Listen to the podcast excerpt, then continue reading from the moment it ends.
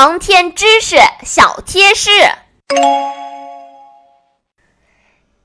小朋友们，在今天的故事里，我们知道神秘的六零幺号文件记录了曾经的一个任务，这个任务还和与外星人取得联系有关。我们人类真的可以跟外星人取得联系吗？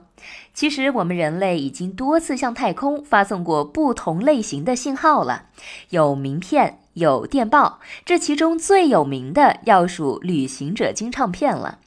旅行者金唱片是一张于1977年随两艘旅行者探测器被发送到太空的唱片。唱片内收录了用以表述地球上各种文化及生命的声音和图像，希望会被宇宙中其他外星高等生物发现。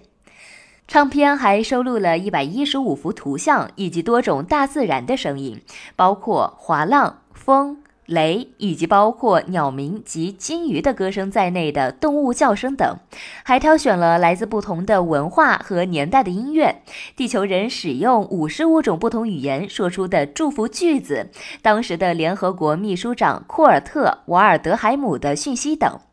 由于深空探测器对比这个浩瀚的宇宙实在太小，旅行者探测器将需要四万年后才能靠近最接近的一颗恒星。所以，要是在航行途中一直都没被发现的话，那么金唱片就要至少约四万年后才有可能被发现。所以，这张唱片似乎更像是一个象征式的记录，记录一次认真与外星人沟通的尝试。